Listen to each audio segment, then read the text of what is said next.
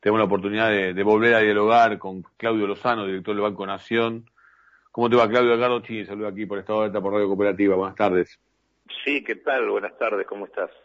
Gracias por, por atendernos, Claudio. Vos, te has presentado como, como candidato también por el frente de todos, esto hay que decirlo también, obviamente.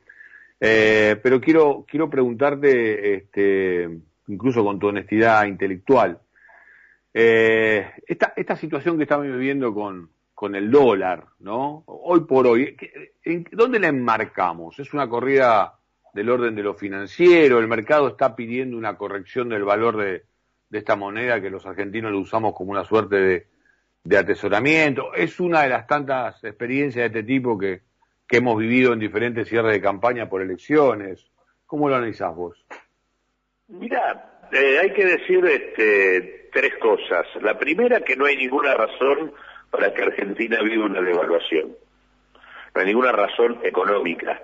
Argentina tiene superávit comercial, Argentina tiene reservas como para manejar la situación, Argentina tiene buenos precios internacionales para los productos que exporta, razón para que haya devaluación no hay ninguna.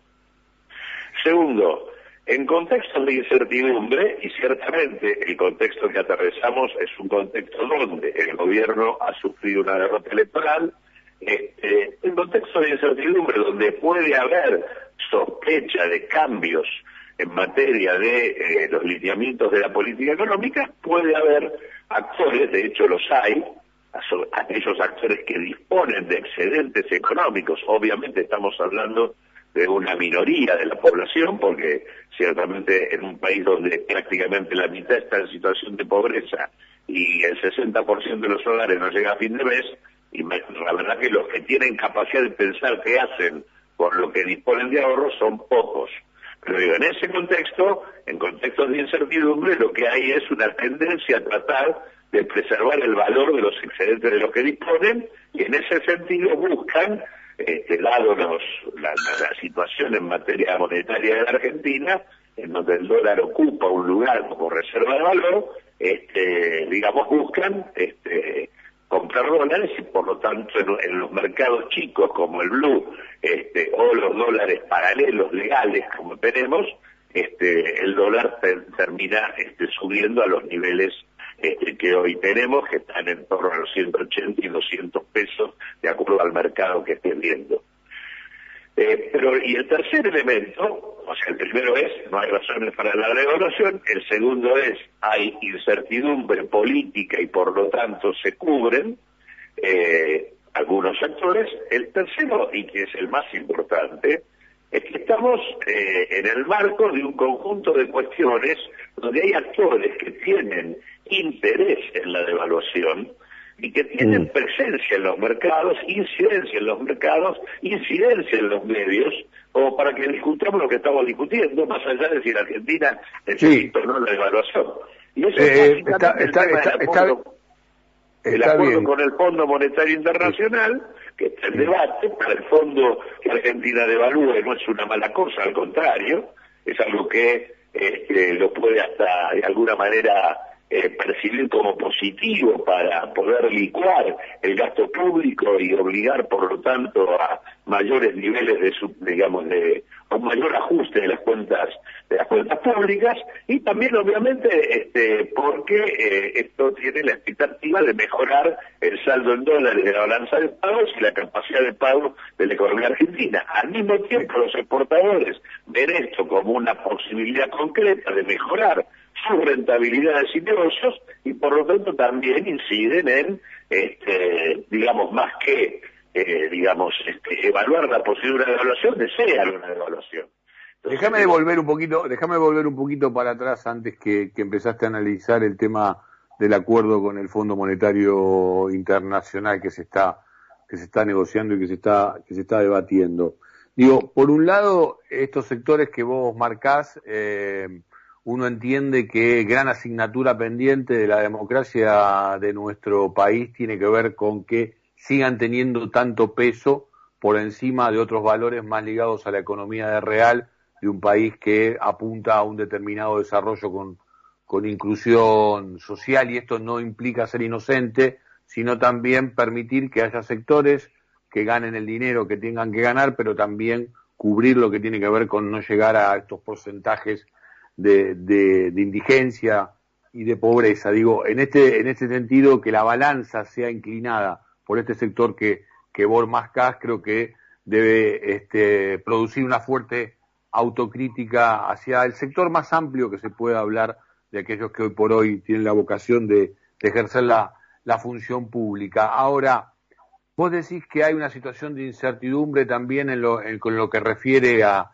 a las elecciones del próximo domingo. Sin embargo, el sector este, opositor, que aparentemente uno podría creer, lo digo entre comillas, eh, sí que haya algún sector dentro de la, de la oposición que, que, pueda estar alimentando eh, una situación de desestabilización. Pero me parece que aquellos que pueden creer que pueden volver a convertirse nuevamente en la alternancia de gobierno, no me parece que estén agitando este, este tema. Parece ser algo más bien del orden técnico, financiero, económico y demás, y en muchos casos de la peor calaña, eh, lo que impide que la Argentina pueda salir de, esta suerte de laberinto, Claudio, ¿no? ¿No crees que un poco pasa por ahí también?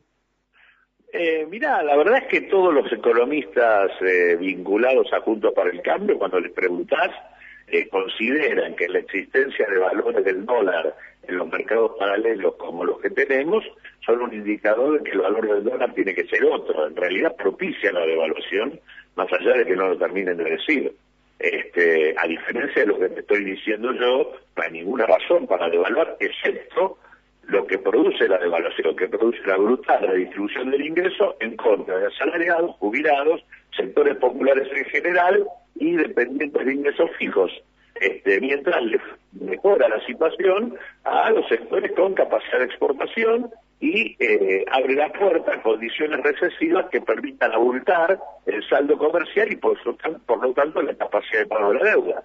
Ese es el efecto que la devaluación produce este, en la Argentina. Entonces digo, acá hay actores, portadores, fondo, hay una oferta opositora que tiene una tendencia a entender que la devaluación sería positiva como proceso de ajuste necesario a llevar adelante, porque así lo plantea y así lo, lo perciben y, digamos, obviamente eso en un contexto donde el gobierno no es las elecciones del 14, las elecciones del 14, pero con el preludio de las elecciones del 12, donde el gobierno fue eh, derrotado. En ese contexto de incertidumbre de sectores políticos, mediáticos y de actores económicos importantes, para los cuales la devaluación es un recurso interesante, este, son los que instalan un debate que Argentina no debería dar si fuese por el hecho de lo que efectivamente necesitamos para poder ordenar el funcionamiento de la economía. Argentina no necesita una mayor devaluación porque, vuelvo a insistir, tiene un saldo comercial positivo, tiene precios internacionales importantes, sus producciones no tienen inconveniente para colocarse en el mundo y porque además la devaluación lo que complicaría aún más es la situación social de todos los argentinos. Eh, ¿Cuánto crees vos también que tiene como peso el no haber llegado a esta instancia con un acuerdo con el Fondo Monetario Internacional o por lo menos con alguna perspectiva de qué se va a tratar eh, la firma de un acuerdo con el fondo en el, en el, en el, en el corto plazo? ¿Y hasta qué punto crees vos que eh, luego de ese acuerdo se va a empezar un camino este, positivo en lo que tiene que ver con recuperación del poder adquisitivo real, ¿no? Que, que es una, una, una situación que estamos arrastrando fuertemente desde hace varios años, pero que hoy por hoy se está viviendo en diferentes sectores, en gran parte de la sociedad. Eh, la verdad es que, digamos, eh, el, digamos, el acuerdo el acuerdo con el fondo no se ha cerrado porque el fondo hasta el momento no ha reconocido su corresponsabilidad en la crisis argentina eh, sobre la base de un crédito que no solo violentó toda la toda la normativa jurídica y constitucional de nuestro país, sino que además eh, violó todas las misiones, funciones y estatutos del propio fondo, este, colocando a la Argentina en una situación de default este, que no se puede resolver, que la Argentina no puede resolver, porque fue eh, el fondo que la colocó en esta situación. Este, y por ende... El propio expresidente acaba de reconocer aparte qué se hizo con ese dinero, digo, ahora va a una causa... Eso digo, lo que me parece que el fondo tiene que hacer es aceptar que efectivamente es responsable también de lo que pasa y consecuentemente abrir una instancia de negociación que permita lo que la Argentina necesita para acordar, porque no sirve acordar mal.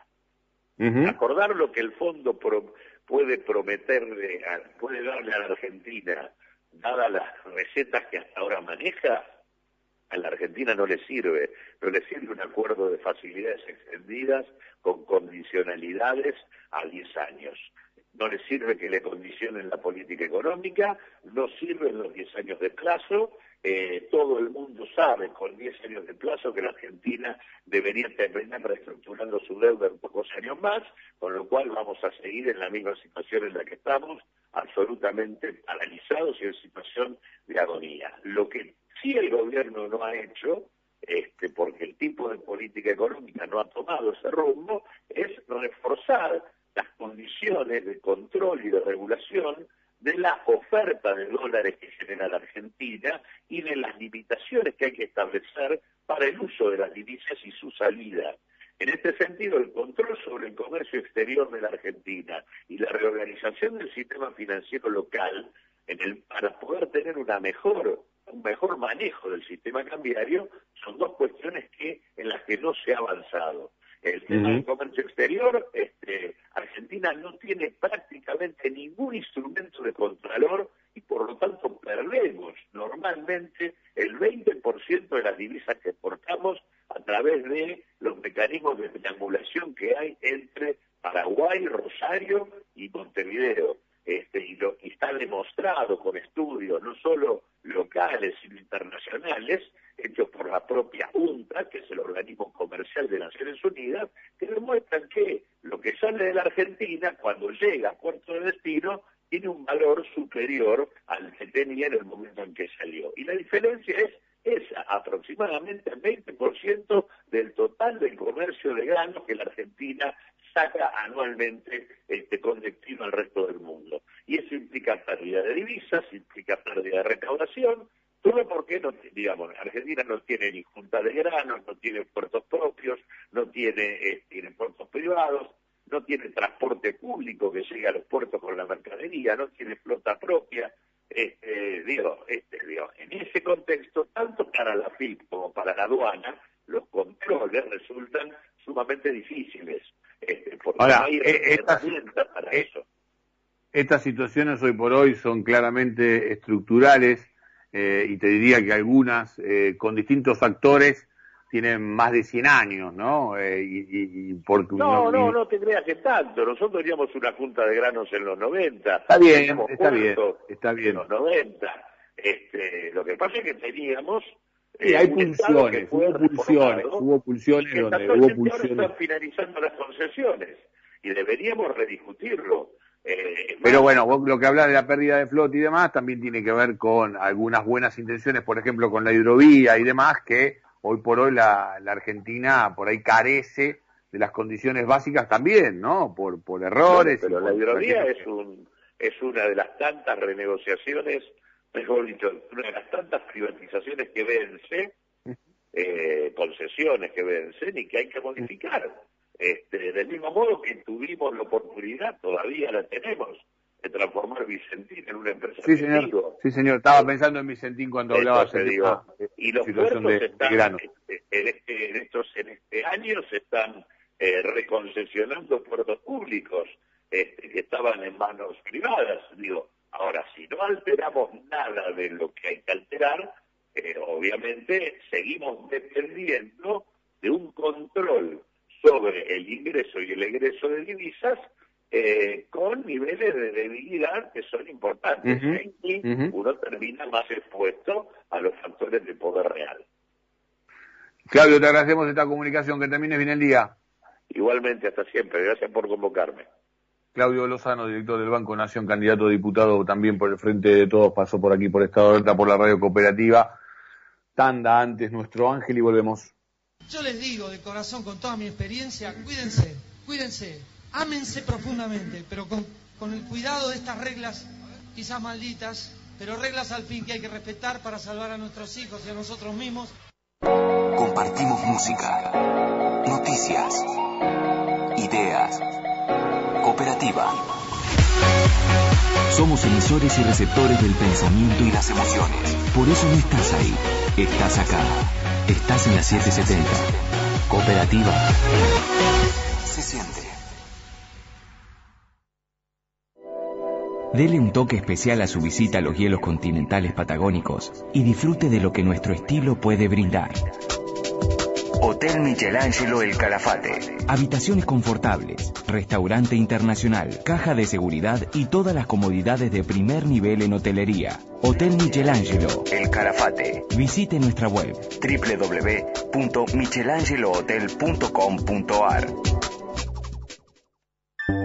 Posada La Victoria, en San Rafael Mendoza. Pileta exterior de temporada.